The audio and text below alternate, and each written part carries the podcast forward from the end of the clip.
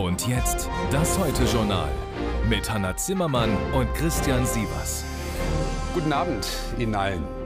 Auf Autobahnbaustellen oder bei der Heizungsinstallation, in der Pflege oder im Krankenhaus, beim Personal an den Flughäfen oder auf dem Amt, überall kommen die Klagen. In jedem sechsten Beruf herrschen in Deutschland laut Bundesagentur für Arbeit Engpässe. Fachkräftemangel das ist zu einem geflügelten Wort geworden. Schulterzuckend, wenn irgendwo absurde Wartezeiten erklärt werden müssen und anklagend auf jedem Kongress der deutschen Arbeitgeber. Heute hat der Bundestag eine Reform der Einwanderungsregeln beschlossen. Die ist durchaus umstritten und es ist nicht sicher, wie viel sich dadurch tatsächlich bessern wird. Aber die neuen Regeln mit dem sperrigen Namen Fachkräfteeinwanderungsgesetz markieren eine Wende. Und es lohnt sich, dass wir uns damit eingehend befassen. Frank Buchwald. Hallo, Hesha. Menschen wie Sie braucht Deutschland dringend. Anna Kuyun, 28, stammt aus Kamerun. Seit einem Jahr arbeitet die Krankenschwester im katholischen Klinikum Bochum. In Westafrika verdiente sie wenig Geld und hatte kaum Perspektiven. Eine Freundin aus Wuppertal gab ihr den entscheidenden Tipp. Und sie hat zu mir gesagt, ja, es ist möglich hier, deine Ausbildung hier anerkennen zu lassen. Ne? Dann habe ich gesagt, warum nicht versuchen? Trotz Ausbildung aber musste Schwester Anna noch mal eine Prüfung überstehen und viele, viele Formulare ausfüllen. Das soll nun anders werden. Der Bundestag hat ein neues Fachkräfteeinwanderungsgesetz beschlossen. Künftig braucht man kein kompliziertes Verfahren mehr, um vorher die Anerkennung des in einem Land anerkannten Berufsabschlusses in Deutschland nachzuholen. Das kann man jetzt direkt mit einem Arbeitsvertrag hier machen. Und das zweite wesentliche Änderung ist die Chancencard. Die Chancenkarte, ein Punktesystem wie in Kanada. Wer Qualifikation, Sprachkenntnisse und Berufserfahrung nachweisen kann, nicht zu alt ist und einen Bezug zu Deutschland hat, hat künftig ein Jahr Zeit für die Jobsuche, wenn der Lebensunterhalt gesichert ist. Das war der FDP besonders wichtig. Die Opposition nicht überzeugt. Mit Ihrem speziellen Punktesystem, gerade an die, an die FDP gerichtet, schaffen Sie ein Ampelbürokratiemonster, von dem vor allen Dingen Ausländer ohne Jobangebot und ausreichende Qualifikation profitieren. Was haben Sie eigentlich gegen die Interessen der Wirtschaft? Was haben Sie eigentlich dagegen, eines der erfolgreichsten Instrumente bei der Einwanderung in den Arbeitsmarkt auszudehnen? Das machen wir.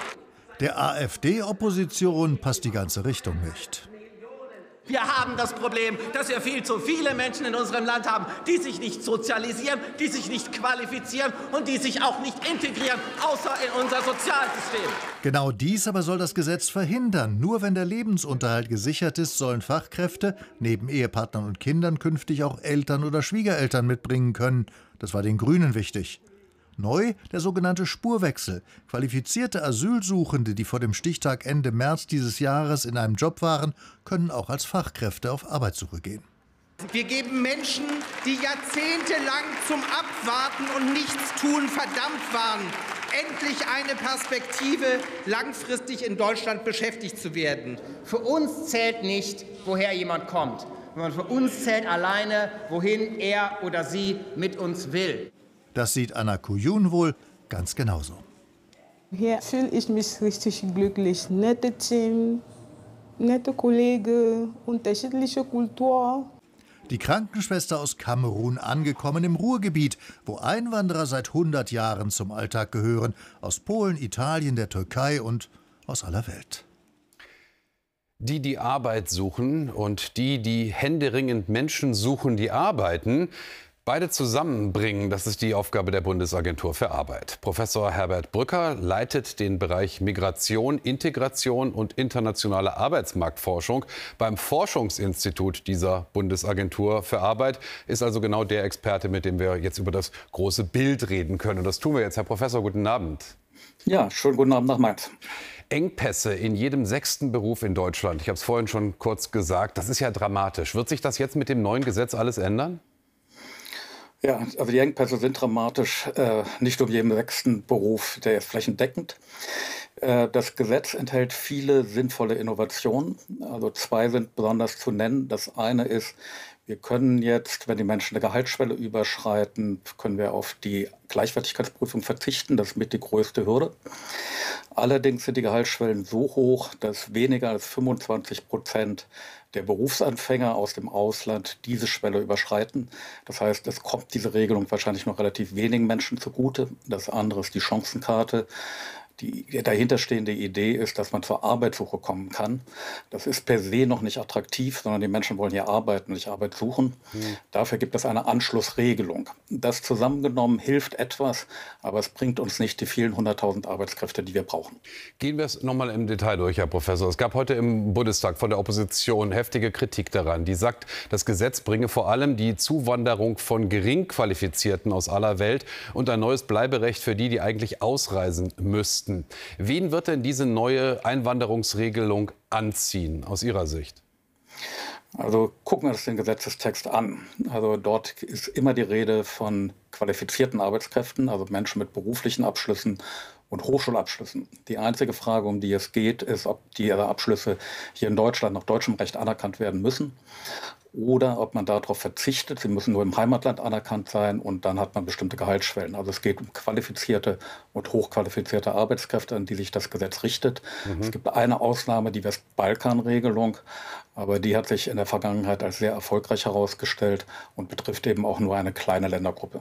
Aber warten denn die Hochqualifizierten in aller Welt jetzt nur darauf, bei uns also ich sage nur mit hohen Steuern, mit hohen Abgaben, mit viel Bürokratie, äh, wenig Betreuungsplätzen für Kinder und nicht besonders hohen Löhnen arbeiten zu dürfen? Nein, die warten nicht. Wir stehen im internationalen Wettbewerb. Und Deutschland ist generell ein attraktives Land. Wir bezahlen hohe Löhne. Aber wir sehen eben auch, dass relativ wenig Menschen zu uns kommen über die Erwerbskanäle. Die sind immer noch viel zu kompliziert. Und die werden auch nach der Verabschiedung dieses Gesetzes weiter sehr kompliziert bleiben. Und dadurch fallen wir in dem Wettbewerb hinter die USA, hinter Kanada und ähnliche Länder zurück. Die Bundesinnenministerin hat heute gesagt, es ist das modernste, es sei das modernste Einwanderungsrecht der Welt. Wenn ich Sie so höre, ist es auch das komplizierteste. Warum Warum eigentlich? Warum, warum machen wir das in Deutschland immer so kompliziert? Ich glaube, das Grundproblem ist, dass wir die Vorstellung haben, dass die Menschen, die zu uns kommen, genauso sein müssten wie wir. Ja, und das sind sie natürlich nicht. Sie bringen andere Qualifikationen mit, zum Teil höhere Qualifikationen, die sind aber im Wesentlichen anders und nicht nach der deutschen DIN-Norm. Und davon müssen wir uns eben verabschieden. Wir müssen anerkennen, dass diese Menschen wichtige Qualifikationen mitbringen. Das muss im Arbeitsmarkt getestet werden, aber nicht durch die Bürokratie sollte eigentlich zu verstehen sein. Noch ein anderes Thema, was wir besprechen müssen. Die Bundesagentur für Arbeit, die verwaltet derzeit rund 2,5 Millionen Arbeitslose hier bei uns. Weshalb lassen sich in dieser Lage, in der ja sehr viele Branchen händeringend suchen, Millionen offenbar nicht vermitteln? Ja, es ist schwierig, weil die Menschen häufig nicht genau zu den Jobs passen. Es gibt Menschen, die zum Teil sehr lange schon arbeitslos sind, die nicht jede Tätigkeit machen können, beispielsweise in der Gastronomie, wo man relativ jung sein muss, beweglich im Kopf. Das geht nicht über Nacht. Aber die Arbeitslosigkeit, wenn wir davon absehen, dass jetzt ja sehr viele geflüchtete Menschen nach Deutschland gekommen ist, sinkt tendenziell. Und wir werden wahrscheinlich in Kürze mehr offene Stellen haben als Arbeitslose in Deutschland. Das heißt, im Grundsatz haben wir einen flächendeckenden Arbeitskräftemangel. Und auch den Arbeitslosen hilft im Prinzip, wenn die Wirtschaft wächst. Und das geht nur, wenn wir neue Arbeitskräfte Kräfte haben. Und dann habe ich noch eine ganz, ganz große Frage, wenn man so will, an Sie als Arbeitsmarktforscher. Eine Umfrage oder viele Umfragen aktuell ergeben wieder, dass die Mehrheit der Deutschen offenbar glaubt, Zuwanderung habe eher Nachteile. Ist denn die Stimmung in diesem Land, also ich meine jetzt das gesellschaftliche Klima, überhaupt bereit für so eine Einwanderungs, für so ein Einwanderungsgesetz? Ja, ich habe da manchmal auch Zweifel. Es geht da, glaube ich, auch sehr viel durcheinander. Fluchtmigration, andere Migration, die wir haben. Aber wir müssen erkennen, wir brauchen 400.000 Arbeitskräfte im Saldo pro Jahr oder 400.000 Menschen im Saldo pro Jahr, um das Erwerbspersonenpotenzial, das Arbeitsangebot konstant zu halten. Und wenn uns das nicht gelingt, kommen die Sozialsysteme in eine Schieflage und wir profitieren am Ende alle von Migration. Ich glaube, dass diese Botschaft auch noch ankommen wird. Das ist die Botschaft heute Abend von Professor Herbert Brücker, Arbeitsmarktforscher. Herr Professor, herzlichen Dank für diese Analyse. Sehr gern. Dankeschön. Ja, das Thema Arbeitsmarkt und Einwanderung schlägt hohe Wellen in diesem Land. Wir haben schon darüber gesprochen gerade. Die AfD hat heute in der Bundestagsdebatte gesagt, Deutschland sei kein Einwanderungsland, sondern ein Heimatland. Das sind Sätze, die offenbar ankommen. In Thüringen, wo kommendes Jahr gewählt wird, liegt die AfD in den Umfragen vor allen anderen. Auch vor der Linkspartei, die immerhin aktuell den Ministerpräsidenten stellt, aber in Thüringen gleich gegen eine ganze Reihe von Problemen kämpft. Manche hausgemacht, manche grundsätzlich. Melanie Haag. Rustikales Ambiente, Bratwurst und Musik. Martin Schirdewan hat in Altenburg Vereine und Genossen eingeladen. Thüringen eigentlich ein Heimspiel, wo der einzige linke Ministerpräsident regiert. Und doch läuft es auch hier nicht mehr so richtig rund. Klassische Themen allein ziehen nicht mehr. Ja, wir müssen natürlich jetzt äh, vorausbringen und auch gucken, welche gesellschaftlichen Themen tatsächlich von Relevanz sind, die wir aufgreifen müssen die wir auch mit klarer, einheitlicher Stimme. Und daran hat es hin und wieder in der Vergangenheit gemangelt. Doch die Linke im Bund steckt im Umfragetief. Die Wagenknecht-Diskussion, der Richtungsstreit und verliert schon lange Mitglieder. Die Linke und ihre Vorgänger von 1990 bis 2021 220.000 weniger. Den Frust spürt man auch hier auf dem Fest. Die Partei selber ist viel zu viel mit sich selbst beschäftigt. Da sind auch schon Leute, die haben gute Leute nach Berlin gegangen, die haben sich da die Köpfe eingerannt. Schade, weil wie gesagt, wenige Parteien kümmern sich überhaupt um soziale Fragen und das war immer die Linke.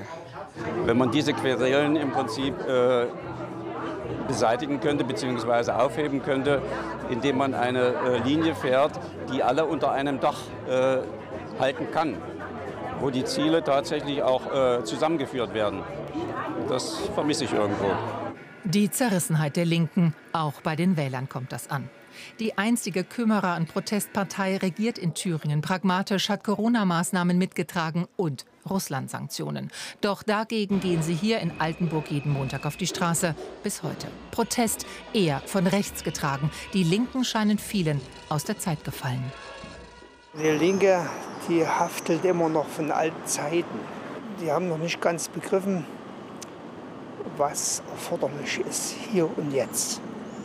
Und dann kannst du keine Partei mehr hier wahrnehmen oder ernst nehmen. Europaparlament, da gehe ich nicht mehr hin, die zu wählen. Und wenn da wieder gewählt wird, werde ich garantiert AfD wählen. Rund ein Jahr vor der Landtagswahl hat die AfD in Thüringen die Linke als stärkste Kraft in den Umfragen überholt. Wir stehen hier in Thüringen jetzt vor einer Landtagswahl und auf die bereiten wir uns auch gemeinsam vor. Und aus dieser Perspektive müssen wir auch deutlich machen, dass die AfD ein gewichtiger Faktor in Ostdeutschland geworden ist, der die Gefühle abholt, die was mit Ausgrenzung und Verletzung zu tun haben. Ausgerechnet im Osten, wo einst die Linke ihre großen Erfolge feierte und nun neue Rezepte sucht. Freitagabend im ZDF Heute-Journal. Jetzt ein erster Nachrichtenüberblick mit Johanna.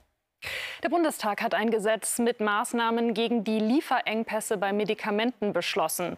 So werden die Hersteller verpflichtet, für bestimmte viel genutzte Arzneimittel einen Vorrat anzulegen. Dieser soll künftig für sechs Monate reichen. Zudem ist geplant, Preisregeln zu lockern, um Lieferungen nach Deutschland lukrativer zu machen. Und für Apotheken soll es leichter werden, bei Engpässen auf ähnliche verfügbare Präparate auszuweichen. Mit der Abstimmung beschlossen die Abgeordneten außerdem, dass die telefonische Krankschreibung unbefristet möglich wird. Im Tarifstreit mit der Deutschen Bahn hat sich die EVG prinzipiell offen für eine Schlichtung gezeigt. Sollte die Deutsche Bahn mit einer Schlichtungsforderung an die EVG herantreten, könne die Gewerkschaft schnell entscheiden, sagte der EVG-Vorsitzende Burkhardt dem Bayerischen Rundfunk. Es sei jederzeit möglich, wieder an den Verhandlungstisch zu kommen. Die EVG hatte die Tarifverhandlungen am Mittwoch für gescheitert erklärt und gestern eine Urabstimmung über unbefristete Streiks angekündigt. Zwei Tage lang wurde bei einem internationalen Gipfel in Paris darüber beraten, wie der Klimaschutz finanziert und ärmere Länder besser unterstützt werden können, auch wenn es um die Folgen der Klimakrise geht. Zum Abschluss wurden bessere Finanzhilfen in Aussicht gestellt. Der französische Präsident Macron betonte, es herrsche Einigkeit darüber, dass das weltweite Finanzsystem effizienter und gerechter werden müsse. Bindende Entscheidungen wurden bei dem Gipfel nicht getroffen. Zum Abschluss des Luftwaffenmanövers Air Defender 2023 hat die Bundeswehr eine positive Bilanz gezogen. Die Übung sei reibungslos verlaufen, sagte der Inspekteur der Luftwaffe Gerhards. Es habe zudem nur wenige Einschränkungen im zivilen Flugverkehr gegeben. An dem zehntägigen Manöver unter deutscher Führung waren rund 10.000 Soldaten und 250 Flugzeuge aus der NATO und weiteren Ländern beteiligt. Air Defender war die größte Verlegeübung Übung von Luftstreitkräften seit Gründung der NATO. Der Chef der Internationalen Atomenergiebehörde Grossi ist nach Kaliningrad gereist und hat dort mit dem Chef der russischen Atombehörde über die Situation des ukrainischen Atomkraftwerks Saporischia gesprochen. Auf Twitter schrieb Grossi von einem rechtzeitigen Treffen, ohne jedoch genaue Details zu nennen. Der ukrainische Präsident Zelensky hatte Russland erst gestern vorgeworfen, einen Terrorangriff auf das Atomkraftwerk zu planen. Das AKW wird von Moskau kontrolliert und war immer wieder unter Beschuss geraten. Das ist Krieg, sagen die Ärzte in einem Krankenhaus für Soldaten in Kiew zu meiner Kollegin Alisa Jung. Solche Verletzungen gibt es im zivilen Leben nicht. Das ist nicht der einzige Satz aus der Reportage gleich, der im Gedächtnis bleibt. Das ist Krieg. Krieg ist menschenverachtend, Krieg ist immer auch Niederlage. Wir zeigen Ihnen jetzt Ärztinnen und Ärzte in der Ukraine, die selbst kämpfen müssen auf ihrem Gebiet und wissen, dass sie nicht jeden Kampf gewinnen werden. Es gilt der Hobbit-Satz, Mut bedeutet nicht ein Leben zu nehmen, sondern es zu bewahren. War es eine Kugel, eine Mine oder ein Schrapnell? Diese Informationen sind wichtig. Unfallchirurg Maxim Parubetz muss jetzt schnell handeln. Es ist sein Alltag hier in diesem Kiewer Krankenhaus. Ist eine OP vorbei, folgt direkt die nächste. Die Entscheidungen des Arztes oftmals folgenschwer. Jetzt kommt ein Patient, wo ich in jedem Fall dabei sein muss, weil ich den Fuß beurteilen muss, ob es überhaupt eine Chance gibt, ihn zu retten oder ob wir eine Amputation durchführen müssen.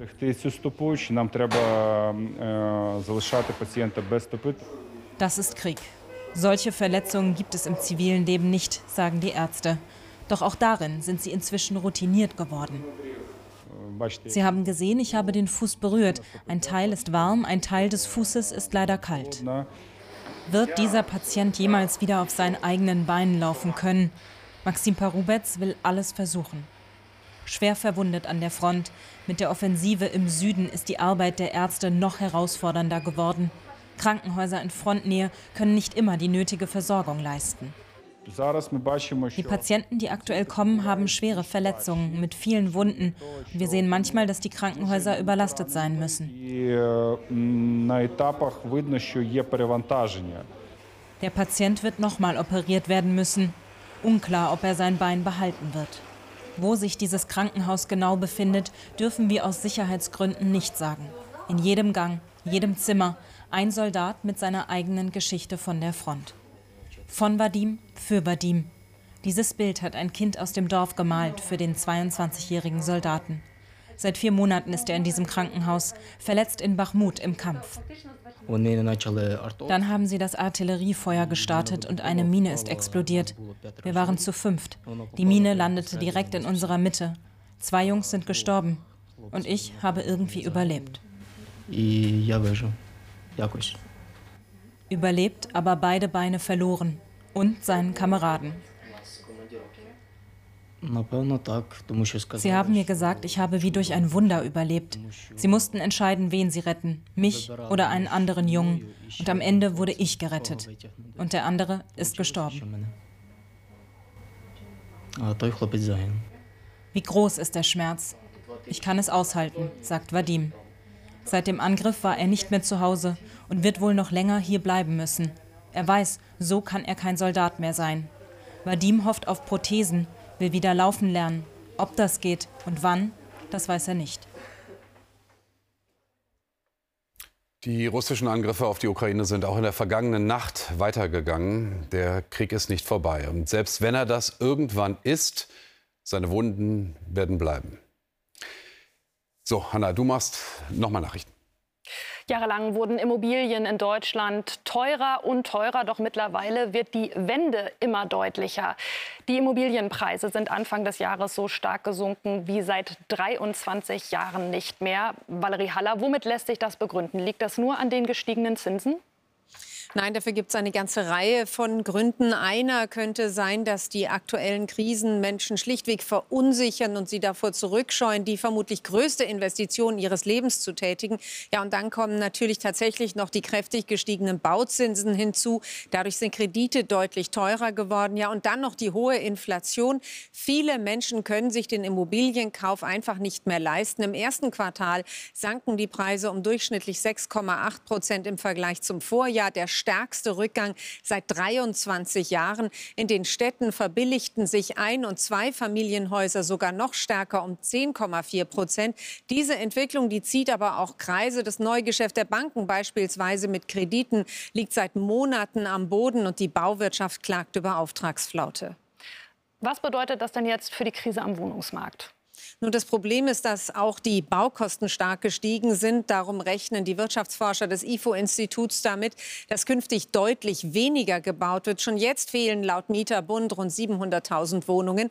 Die Krise am Immobilienmarkt dürfte sich in den kommenden Jahren also weiter verschärfen. Der Druck auf die Mieten weiter hoch bleiben. Vielen Dank, Valerie, für deine Einordnungen. Das Bundeswirtschaftsministerium hat dem Verkauf der Wärmepumpensparte von Fissmann an einen US-Konzern zugestimmt. Allerdings nur unter der Bedingung, dass die im Vertrag enthaltenen Klauseln zur Standortsicherung eingehalten werden. Demnach sind betriebsbedingte Kündigungen für drei Jahre ausgeschlossen. Die wichtigsten Standorte müssen mindestens fünf Jahre erhalten bleiben und der Hauptsitz des Unternehmens muss für zehn Jahre das hessische Allendorf bleiben. Nach den schweren Unwettern gestern hat sich die Lage wieder beruhigt. Die Schäden blieben laut Versicherern im Rahmen, aber einige Nachwirkungen waren den Tag über noch sichtbar. Manche Zugstrecken betroffen. Verbindungen fielen aus, wie hier in Kassel. Einige Flüge verspäteten sich oder mussten gestrichen werden. Die Feuerwehr hatte mancherorts auch heute noch gut zu tun. Ein unterspülter Deich an der Emscher bei Dienstlaken musste gesichert werden. Mittags war die Lage wieder im Griff. Zum Sport. Tennisprofi Alexander Zverev hat beim ATP-Turnier in Halle Westfalen nun schon zum dritten Mal das Halbfinale erreicht. Der 26-Jährige bezwang heute Nicolas Jari aus Chile mit 7 zu 5 und 6 zu 3. Im Kampf um den Einzug ins Finale trifft Zverev morgen auf Alexander Bublik aus Kasachstan. Nach den rassistischen Beleidigungen gegen die deutschen U21-Nationalspieler Mukoko und Engankam hat der Deutsche Fußballbund angekündigt, juristisch gegen die Täter vorzugehen. Die beiden Stürmer hatten im EM-Auftaktspiel gegen Israel beide einen Elfmeter verschossen und damit die Chance auf einen Sieg vergeben. Verärgerte Fans hinterließen daraufhin rassistische Kommentare in den sozialen Netzwerken. Bundestrainer Di Salvo bezeichnete die Beleidigungen als Unding. Wir berichten hier ja viel und oft über die Probleme, vor denen dieses Land steht, über Zerwürfnisse und Herausforderungen. Deutschland kann aber auch anders. Deutschland kann überraschen. Zu Lande und zu Wasser 1600 Kilometer in acht Wochen vom höchsten Punkt bis zum nördlichsten. Deutschland als Abenteuerland. Das zeigt ein neuer Film, der jetzt im Kino läuft. Abenteuerland, so heißt er auch. Zusammengefasst in den kommenden drei Minuten jetzt bei uns von Homaira Rein. Das fühlt sich so gut an. Das fühlt sich so gut an, jetzt hier oben zu stehen. Jetzt geht's nur noch bergab. Mit dem Stand-Up-Pedal ist wohl noch niemand die Zugspitze hinabgestiegen. Christoph Förster startet in knapp 3000 Metern Höhe sein verrücktestes Abenteuer. Sein Plan? Von hier bis zum nördlichsten Punkt des Landes reisen in nur acht Wochen bis nach Sylt. Ich bin vor allem gleich am ersten Tag sehr an meine Grenzen gekommen, weil ich ja die Zugspitze runtergestiegen bin mit meinem ganzen Gepäck. Und ich habe mein Stand-Up-Pedalboard auf der Zugspitze dabei gehabt. Insgesamt über 40 Kilo. Denn sein Ziel will der Abenteurer nur zu Fuß und auf seinem Subboard erreichen. Gute 1600 Kilometer auf einsamen Wegen und Flüssen. Also erstmal war das eine erstaunliche Erkenntnis, dass ich wirklich so alleine bin da draußen. Ich war ja in Deutschland und Trotzdem bist du auf diesen Flüssen so allein, da ist kaum jemand unterwegs. Das ist eine ganz äh, schöne, fantastische Perspektive. Der Film zieht einen von der ersten Minute an in seinen Bann. Man hat das Gefühl, dabei zu sein, kann die Erschöpfung nachempfinden, wenn Christoph Förster ganze Tage zu Fuß zurücklegen muss, komplett durchnässt, weil es einfach nicht aufhören will zu regnen.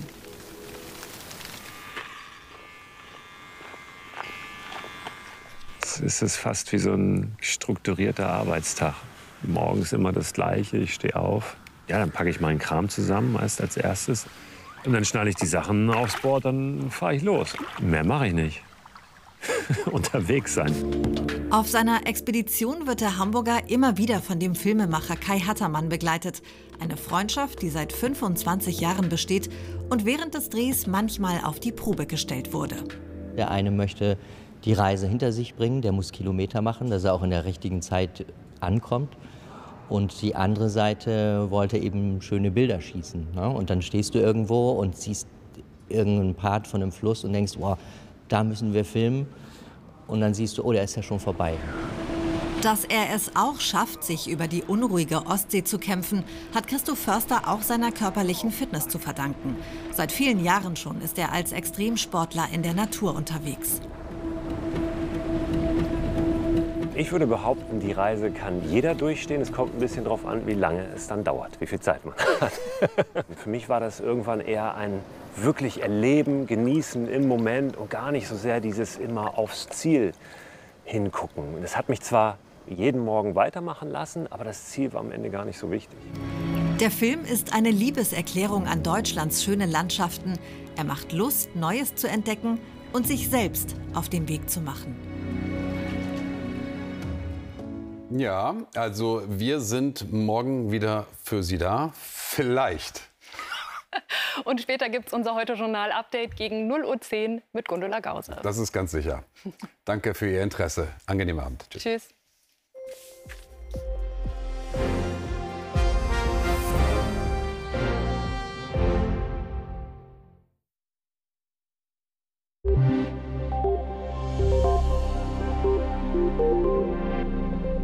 Einen wunderschönen guten Abend zum Wetter. Und zu Beginn blicken wir noch einmal zurück auf den gestrigen Unwettertag. Da sind nämlich teils enorme Regenmengen zusammengekommen, vor allem in Nordrhein-Westfalen. Bad Sassendorf am Südrand der Westfälischen Bucht verzeichnete 102 Liter pro Quadratmeter. So viel ist an dieser Station in einem Tag noch nie vom Himmel bekommen, gekommen. Aber auch in Richtung Osten, felgentreu südwestlich von Berlin, 62 Liter pro Quadratmeter gestern. Und vor allem in den mittleren und in den östlichen Regionen kam ja heute noch mal etwas dazu. Und zwar in in diesen Regengebieten, die sich um das Tiefzentrum hier eindrehen, fielen heute noch mal bis zu 50 Liter pro Quadratmeter Regen. Jetzt in der ersten Nachthälfte zieht das Ganze aber ostwärts ab. Und dann hat die Wetterberuhigung von Westen her mit diesem Hoch eben schon eingesetzt. Heute Nacht also der letzte ungewittrige Regen von Vorpommern bis nach Ostbayern. Der lebhafte Nordwestwind lässt auch spürbar nach. Dahinter bildet sich etwas Nebel. Die Temperaturen sinken auf 15 Grad an den Küsten und 9 Grad in höheren Lagen, beispielsweise der Oberpfalz. Also eine Nacht zum Durchlüften. Morgen wird es dann von Westen her aber schon wieder heißer, 29 bis 31 Grad. Sonst gibt es aber angenehme Temperaturen zwischen 22 und 27 Grad im Land. Land. Im Norden sind die Wolken dazu etwas dichter, es fällt aber kaum etwas raus. Ansonsten gibt es viel Sonne und nur ein paar harmlose Quell- oder hohe Wolken am Himmel. Der Sonntag wird ein richtiger Sommertag mit Temperaturen bis 34 Grad. Nur im Nordosten gibt es ein paar mehr Wolken. Am Montag wird es unbeständiger. Mit einer Kaltfront von West nach Ost gibt es Schauer und Gewitter, aber die fallen nicht mehr so stark aus wie noch am gestrigen Tag. Das war's von uns. Tschüss.